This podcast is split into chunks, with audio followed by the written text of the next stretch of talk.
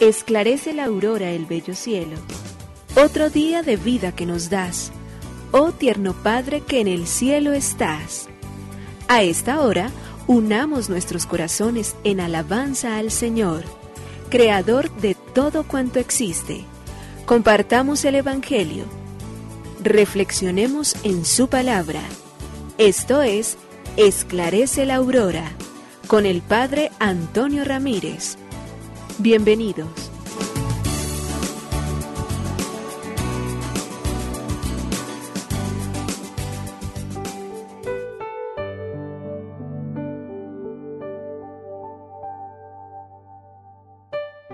Con los muy buenos días, hoy miércoles 14 de septiembre del año 2022. Aquí estamos una vez más, Señor, delante de tu presencia amorosa y bendita para darte gracias por todas las maravillas que realizas en nuestra vida. Particularmente queremos hoy agradecer al Señor porque dichoso es el hombre cuyo gozo es la ley del Señor. Señor, somos los más afortunados de la vida, porque tenemos la suerte de conocerte, de amarte, de conocer tus caminos, tu voluntad, tu ley. Y de manera especial entender que la vida tiene un especial sentido para mí porque te conozco a ti, porque solo a la luz de tu gracia puedo también yo finalmente reconocerme y valorarme lo que yo soy.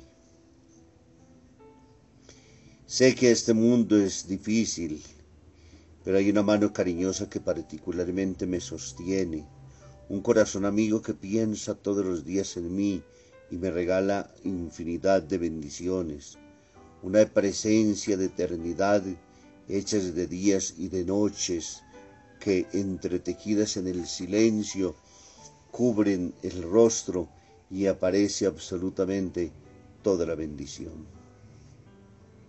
Señor, de tu, mano, de tu mano puedo conocer el camino, porque conociéndote a ti, sé que tú eres el camino, la verdad y la vida, como nos has revelado en el Evangelio de Juan. Pensar en eso me da a mí fortuna y me hace sentir y dar cuenta de que tengo que conocerte, amarte y vivir siempre contigo. Alrededor mío veo muchas confusiones, oscuridades, dudas, desorientaciones de la vida, de gente con las cuales me encuentro a lo largo del camino. Mientras voy caminando por la vida me topo con miles de historias en escritos que leo, que niegan tu presencia y que se revelan frente a ti. Las veo y me interrogo, también dentro de mí pasan momentos de oscuridad, de dudas, de confusión. Muchas veces paso por el valle oscuro y por la noche sin sentido, pero una vez más entonces abro los ojos, despierto a la vida y me doy cuenta de que sin ti nada puedo, de que solo contigo y en ti se aclaran todas mis dudas y encuentro el camino claro y entonces reemprendo nuevamente el vuelo. Por ello hoy, Señor, como todos los días, quiero afirmar siempre, en medio de mis incertidumbres de la vida, que amo, creo y espero en ti, Señor. Nos unimos a la Iglesia Universal que ora. Esclarece la aurora el bello cielo, otro día de vida que nos das. Gracias a Dios, Creador del universo Oh tierno Padre que en el cielo estás, nuestras voces unimos al concierto que el universo eleva ya en tu honor. Desde la tierra al cielo más profundo, tierno Padre magnífico hacedor, conserva nuestras almas sin pecado, a nuestro cuerpo da fuerza y salud, y nuestra mente ilumina piadoso con un rayo benéfico de luz. Por nuestra amada patria suplicamos, por la iglesia elevamos oración por nuestros amados padres y familia, siempre dichosos los hagas tú, Señor. En tu santo nombre, comenzamos este día de vida que nos das. Haz que lo acabemos santamente, oh Padre nuestro que en el cielo estás.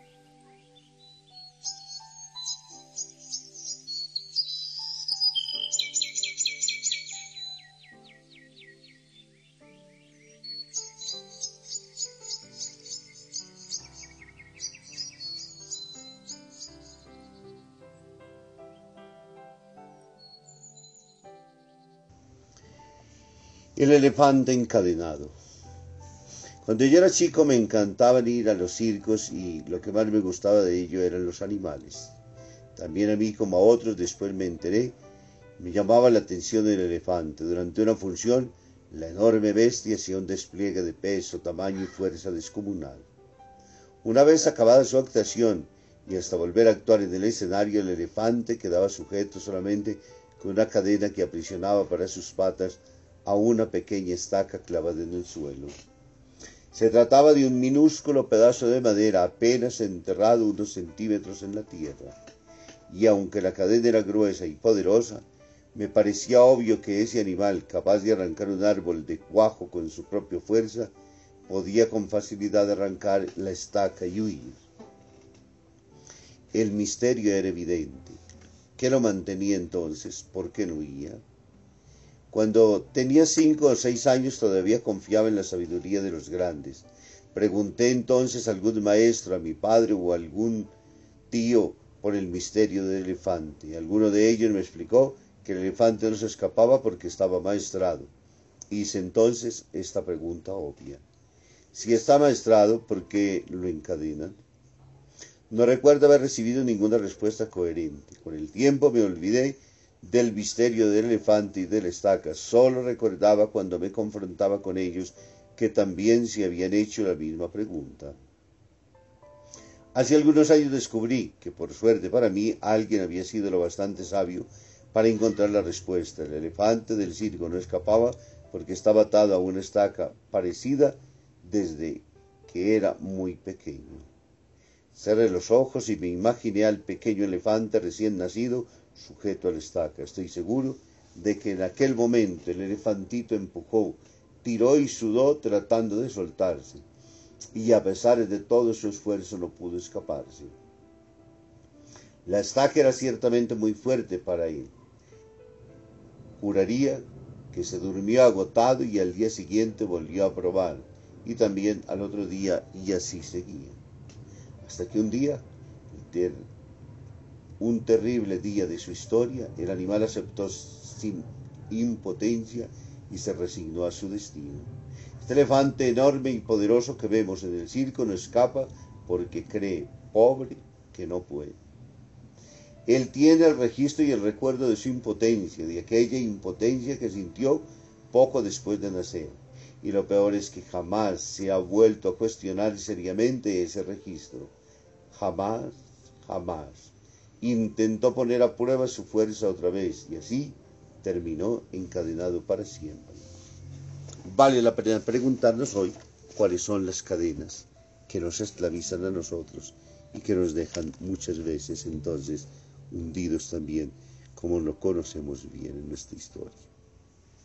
Lectura del Santo Evangelio según San Lucas, capítulo 7, versículo del 31 al 35. En aquel tiempo dijo el Señor, ¿a quién se parecen los hombres de esta generación? ¿A quién los compararemos? Se parecen a unos niños sentados en la plaza que gritan a otros. Tocamos la flauta y no bailan, cantamos lamentaciones y no lloran. Vino Juan el Bautista, que ni comía ni bebía, y dijeron que tenía un demonio. Vino el Hijo del Hombre, que come y bebe, y dice, miren qué comilón y qué borracho, amigo de publicanos y pecadores. Y la sabiduría se ha acreditado por todos sus hijos. Palabra del Señor. Gloria a ti, Señor Jesús. El Evangelio de Lucas en el capítulo 7, versículos del 31 al 35, hoy nos habla de manera especial de la parábola de los niños caprichosos. ¿Con quién compararemos a los hombres de esta generación? Hoy una vez más entonces eh, encontramos que Jesús ha dado signos clarísimos de su identidad a través de los milagros que ha realizado. La misericordia con la cual revirtió la enfermedad y la muerte de los enfermos, de el hijo de la viuda de Naim, enfrente a él tantas situaciones humanas de las cuales nos mostró entonces que era la vida y que también era la salud a las enfermedades. El Evangelio de hoy hace una pregunta con relación a Juan el Bautista.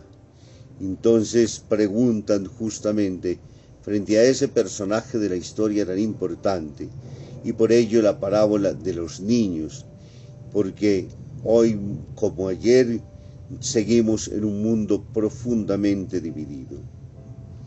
Juan, por su parte, vivía austeramente, vivía fuera de la ciudad y era un hombre recto que obedecía la palabra de Dios pero que no se doblegaba ante nadie, ya conocemos su propio final. Pero esa misma distancia lo llevó muchas veces a que la gente no encontrara ni reconociera realmente quién era y cuál era la cercanía de Dios, ni cuál era la, el caminar de Él en medio de su historia. Y por ello entonces, ahora aparece Jesús, que es un hombre que en medio de la gente come y bebe con ellos, disfruta del tiempo, hace milagros, obra en virtud de lo que Dios mismo le ha enviado. Pero ni Jesús ni Juan el Bautista logra llenar totalmente la inquietud de todos los hombres. Y por eso, una vez más, Jesús les hace caer en cuenta a los hombres de su tiempo, de su intransigencia, de la incapacidad para dar el salto cualitativo de la fe y los compara a niños que no saben todavía comportarse adecuadamente frente a las situaciones y circunstancias en las cuales deben venir a encontrarse. Nos pasa muchas veces a nosotros también. Nos quejamos más de lo que deberíamos aceptar, cuestionamos más de lo que deberíamos nosotros vivir y en vez de dedicarnos a reconocer todo ese cúmulo de gracias, de bendiciones, de misericordia que Dios ha puesto, nos ponemos a cuestionar de manera absurda e interpelar entonces muchas veces frente a los otros. Jesús, un endemoniado entonces, que come, que bebe, que está en medio de los otros, lo llaman comilón, borracho, amigo de publicanos, y de Juan por su austeridad entonces terminan sencillamente por decir que no está al alcance de ellos. Asimismo, pasa muchas veces y se constituye solamente la excusa para no ser capaces de dar el salto cualitativo de la fe, aceptar a Dios en su profundidad, en su hondura y en la realidad en la cual se nos presenta. Signos claros tenemos evidentes de su poder, de su gracia y de su misericordia. Nos bendiga el Padre, el Hijo y el Espíritu Santo. Muy feliz día.